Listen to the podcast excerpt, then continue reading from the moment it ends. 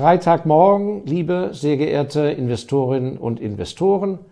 Heute knackig, zackig, der letzte Teil der Fragebeantwortung aus dem Katalog. Wir haben ja schon Teil 1 und Teil 2 neulich gesendet. Ich freue mich sehr auf die Fragen und äh, hoffe, dass ich Ihnen mit den Antworten ein wenig helfen kann. Ich bedanke mich schon mal vorweg für, bei denjenigen von Ihnen, die die Fragen eingesendet haben.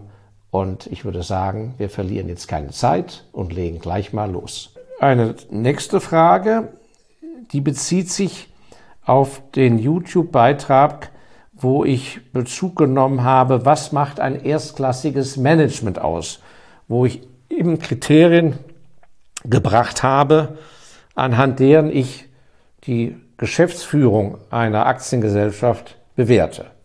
Und dazu nun die Frage, mich würden sehr Ihre Erfahrungen interessieren, wie man sich als junger Berufseinsteiger bei großen Verhandlungen verhalten sollte, die abends bei Geschäftsessen oder mit Geschäftspartnern in Hotellobbys bei Whisky und Zigarre geführt werden. Super! Super die Frage. Großartig. Schade, dass ich nicht weiß, mein Büro hat leider nicht dazu geschrieben, wer die Frage gestellt hat. Wenn Sie zuschauen, bitte äh, schreiben Sie doch einen Kommentar. Ich möchte Ihnen ein Lob aussprechen.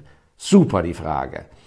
Also, das ist ein Terrain als junger Berufs- oder als junger Mensch im Beruf, aber selbst wenn Sie länger schon dabei sind, sind in einem Weltkonzern tätig, da können Sie schon Country Manager sein. Da erleben Sie ja den Präsidenten sagen wir, aus den USA nicht jeden Tag. Den erleben Sie vielleicht einmal in zwei Jahren, wenn Sie Glück haben. Und dann kommt es darauf an, weil dann gewinnt er einen persönlichen Eindruck von Ihnen. Das erste ist, in sehr guten, großen Firmen dürfen Sie nicht unterschätzen, dieses Element der unmerklichen Beobachtung. Ab einer gewissen Karrierestufe kommt es überhaupt nicht mehr darauf an, was Sie tatsächlich können, ja, in der Tagesbearbeitung. Das ist, ist sowieso bis dahin klar. Ob Sie eine Pfeife, eine Pfeife sind und einfach Ihren Job nicht machen, aber ab einer gewissen Stufe, bei guten Firmen zumindest, alle, die auf einer gewissen Ebene sind, können ihr Ding. Ja? Also macht den Unterschied über das weitere Fortkommen. Die eigentliche Tagesarbeit macht nicht den Ausschlag, sondern die Frage, ob sie dazugehören, ob sie sich 100% mit der Firmenkultur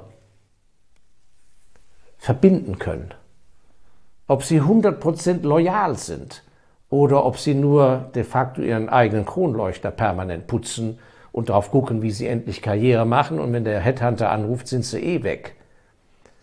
Das sind die Kriterien, auf die geschaut wird, wenn man sie, ohne dass sie es merken, beobachtet. Und aus meiner Erfahrung, ich habe das in dem, meinem Buch, dieses Buches Bares Geld wert, kann ich Ihnen das sehr, sehr empfehlen. Da habe ich ja genau diese Geschichten aus meinem Leben beschrieben. Je jovialer es zugeht, wenn der große Präsident aus Stockholm der Großaktionär Chairman, wenn der dann beim Gala-Dinner oder wie gesagt bei Zigarren und Whisky und sonst was, My name's Joe, ihn auf den Rücken schlägt, ja, die Krawatte auf und I'm Joe, call me Joe und so weiter. Wenn sie dann darauf reinfallen, dann sind sie erledigt, weil der naive Junge aus dem Land oder das naive Mädchen aus der Stadt denkt dann, ach mal, guck mal, der ist ja wie ich. Und dann fangen sie an, praktisch auf gleicher Ebene, ja, auf einmal, äh, ja, eine gewisse Distanz zu dem Mann zu verlieren oder zu dieser Frau, zur Generaldirektorin. Und äh, fangen an, mit irgendeiner Kleinigkeit übergriffig zu werden, indem sie sagen, äh, was weiß ich, äh, trinken dem den Whisky weg, ja, oder äh, schütten das Glas voll, oder da reicht ein falscher Nebensatz. Weil der Joe sagt zwar, I'm Joe, call me Joe, aber er ist der Chef. Und Sie sind nicht der Chef. Und von daher würde ich, Sie dürfen keinen äh, Besenstiel verschluckt haben und da wie, wie, wie so eine Salzsäure sitzen vor lauter Angst und, und das ist schlecht. Sie müssen sich ins Wasser begeben, mitschwimmen Aber so nach der Methode, wenn alle nackt ins Wasser springen, würde ich an ihrer Stelle die Badose anbehalten. Ja? Also, ähm, das heißt, eine Verstellung ihrer Person, äh, nicht authentisch irgendwie da alles mitzumachen, das ist falsch. Aber dieser Respekt, äh, äh, das ist etwas, wo die Menschen äußerst sensitiv sind, ja, äußerst sensitiv äh, und wo sie diesen Respekt ohne Verkrampfung weiter zeigen müssen. Das heißt also, wenn es heißt, so, das Dinner ist vorbei, jetzt gehen wir alle, wer geht mit in die Bar, dann sind sie natürlich sehr schlecht beraten, wenn sie, als sie wussten, wir haben einen Dinnertermin, dass sie dann kalkulieren, um neun Uhr ist der zu Ende und um halb zehn will ich mit meiner Freundin und meinem Freund nochmal zum Doppelkopf. Das heißt, Regel Nummer eins, beim wichtigen Termin wird hintendran niemals ein Termin gesetzt. Und ich werde das nie vergessen. ich als junger Mann, da hatte ich ein Treffen mit einer Investorin äh, in irgendeinem vornehmen Hotel und es war irgendwie so am Nachmittag. Und da habe ich gedacht, na ja, also sympathisch, ich kannte die Dame, aber wir hatten noch nie so ein intensives Vier-Augen-Gespräch. Ja, und dann äh, äh, dachte ich, naja gut, kalkuliere ich mal zweieinhalb Stunden ein und habe dann im Rahmen der Arbeitseffizienz danach einen anderen Termin gemacht. Oh, oh, oh, was für ein Fehler. Bei einem wichtigen Termin ist hinten raus immer Open End. Das habe ich auch in meinem Buch äh, sehr genau beschrieben. Äh, und ich weiß noch, äh, das Gespräch lief wunderbar, alles in die richtige Richtung. Ähm, und dann ging es langsam, bei mir wurde es zeitlich knapp und dann sagt, ja, also Frau Meier, wir müssen doch jetzt langsam zum Ende kommen, wie gehen wir denn dann demnächst weiter? Und dann fiel die aus allen Wolken und sagte, Herr Eldesser, wie können Sie einen Termin nach unserem Gespräch gemacht haben, wo Sie doch eine Verabredung mit mir hatten? Ja, das werde ich nie vergessen. Also, Open End, ja, wichtig ist, vielleicht, das ist ja ein alter Trick, wenn man mit den Osteuropäern zu tun hat, eine gute Grundlage, nicht mit leerem Magen da rein. Der Adenauer hat die großen Verhandlungen, hat ja die Tausenden von äh, Kriegsgefangenen aus Russland rausgeholt, im Wesentlichen, weil er eben so viel Ölsardinen vorher gegessen hat, vor den dicken Verhandlungen mit den Sowjets, äh, weil er dadurch beim, beim Wodka-Trinken mithalten konnte. Weil äh, der wäre sonst direkt unter den Tisch geknallt. Also kluge Vorbereitung, ja, keine Termin dahinter, und egal wie jovial die sind und Faxen machen, würde ich nicht der Oberfaxenmacher sein. Und der andere ganz wichtige Punkt ist, meistens meint man, oh, jetzt ist es auch so wichtig, jetzt muss ich denen mal erzählen, was ich alles gemacht habe und was ich für Pläne hätte und wie ich die Firma besser gestalten könnte und was ich für ein toller Typ bin. Genau falsch. Ich kann nur sagen, Klappe halten. Am besten scheidet aus, der nett reinschaut, sympathisch ist, Fragen nett beantwortet, äh, ja, angenehm ist, aber die Klappe hält. Denn keiner interessiert sich, wenn Sie weiter unten in der Hierarchie sind, dass Sie klüger sind als er selber. Halten Sie den Mund, gucken Sie intelligent, gucken, ja, und Klappe halten. Und ich habe es ja auch in den, auch, ich muss wieder auf das Buch zurückkommen, weil ich eben die Anekdoten aus meinem Leben da verfasst habe. Ich habe es ja bei meinem einen Sohn erlebt, der mir zurückkam und seinen ersten Auftrag als Selbstständiger bekam, nachdem er anderthalb Stunden in, die, in den Abend rein bei einem potenziellen Kunden saß, dem er eine Maschine verkaufen wollte. Und er hat, glaube ich, insgesamt maximal in den anderthalb Stunden zwei Minuten erzählt von sich und seinem Produkt und der potenzielle Kunde hat die restliche Zeit erzählt, doziert und sonst was. Und mein Sohn war offensichtlich einer der wenigen Menschen, die endlich mal diesem armen Mann zugehört haben. Ja? Und am Ende kam heraus, mit Ihnen kann ich mich ja fantastisch unterhalten. Und das werden Sie im Leben oft erleben, wenn Sie den Mund halten und den anderen erzählen lassen, wird er nachher sagen, ja, so ein schönes Gespräch wie mit Ihnen habe ich schon lange nicht mehr geführt. So. Also, super Frage, würde ich am liebsten jetzt noch stundenlang ausweiten, geht nicht. Prima. Gut, kommen wir zur letzten Frage.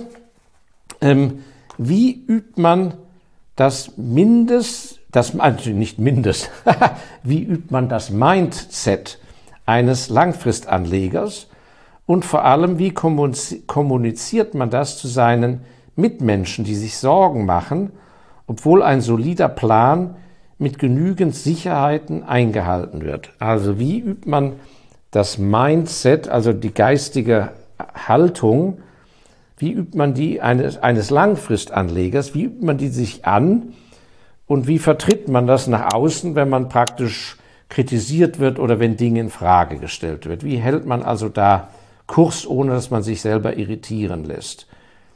Ja,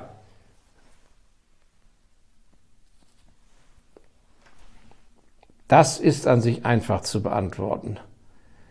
Der Umgang mit Kapital, mit noch so kleinen Beträgen wie großen Beträgen, funktioniert auf Dauer nur, das kann ich Ihnen jetzt schon sagen, egal welche Ausbildung Sie haben und egal wie erfolgreich Sie sind oder nicht, funktioniert nur, wenn das individuell genau auf Ihren Charakter, Ihre Nervosität, Ihre Erwartungen und alles zugeschnitten ist. Wenn Sie nur immer mal so mit dem halben Bein ins Wasser reinhorchen, weil irgendeiner ihnen ein Produkt aufschwätzt. Na, da probiere ich mal mit 50.000 und kaum kommt Gegenwind. Ach nee, das war wohl doch nichts hin und her. Dann werden sie nie einen eigenen Weg finden. Und alle Langfristinvestoren, die ich kenne, und viele von denen werden ja uralt, da muss man sich auch mal fragen, warum werden denn so viele Langfristinvestoren uralt? Der Charlie Munger, wir sind ja im Jahr 2022, ist 98 Jahre alt. Es gibt Investoren, die waren ja noch mein ältester Investor im ME-Fonds Special Values, ist ja mit 102,5 Jahren gestorben und war noch mit 101 Jahren topfit und hat mitgedacht. Das sind keine Einzelfälle. Warum kommt das? Weil diese Leute, wie sehr viele der Maler, Künstler, in totaler Harmonie mit ihren Gefühlen, ihrer Intelligenz in Harmonie leben mit der Geldanlage. Und wenn einer eben wirklich ein, ein Langfristanleger sein will und das auch wirklich zu seinem Typ passt, ja, dann füllen sie diese Rolle eben aus und dann spielt überhaupt keine Rolle. Ob tausend andere sagen, bist du denn doof, warum machst du nicht diese Kurzfristgeschäfte, wieso machst du nichts mit Optionen, Turbozertifikaten, diesem, jenem, das ist so, als wenn in Schleswig-Holstein eine Kuh jetzt da einen Fladen fallen lässt. Ja, das, das berührt sie überhaupt nicht. Und wenn es sie berührt, dann müssen sie sehr dankbar sein, weil dann ist es ein Zeichen, dass sie mit sich und ihrer Rolle als Investor noch nicht ganz im Reinen sind. Und auch hier möchte ich dann doch mein erstes Buch empfehlen, das klugen Investors Handbuch, weil da ist das genau das wichtigste Einstiegskapitel nämlich die Erforschung der eigenen Person. Das steht am Anfang, bevor Sie Firmen erforschen oder Fonds analysieren. Erst müssen Sie sich erforschen. Und Sie werden sehen, dass dann die Selbstsicherheit von ganz alleine kommt und dass Sie nicht mehr der Massenpsychologie erliegen und das Gefühl haben, ich muss überall dabei, mit dabei sein, was die anderen auch machen. Wenn das so ist, versuchen Sie daran zu arbeiten. Wenn Sie es nicht ablegen können und Sie, Sie können nur im Herdentrieb mitschwimmen, sollten Sie überlegen, ob Sie es nicht bleiben lassen. Investieren Sie bitte nicht in Fonds. Investieren Sie nicht in Aktien. Das ist da nichts. Suchen Sie sich andere Felder. Investieren Sie lieber in eine Frittenbude als stiller Teilhaber oder verlegen sich auf Häuser. Aber Sie sind dann vielleicht doch nicht der Richtige für die Börse. Das ist auch ein wichtiger Punkt. Aber leichtfertig würde ich dieses wunderbare Feld der Kapitalvermehrung, nämlich die Börse im weitesten Sinne, nicht aufgeben. Arbeiten Sie sich rein, es ist keine Raketenphysik. Ja, vielen lieben Dank für Ihre sehr schönen Fragen und ähm, ich hoffe, dass ich Ihnen ein wenig Freude machen konnte mit den Antworten, dass Sie Anregungen für Gedanken haben und dass Sie nach guter Analyse das dann auch richtig gut umsetzen viel, viel Erfolg. Teilen Sie das Video bitte, äh, empfehlen Sie uns weiter, wie man im Zirkus sagt. und abonnieren Sie den Kanal. Es ist alles kostenlos. Vielen Dank, Ihr Markus Elsässer.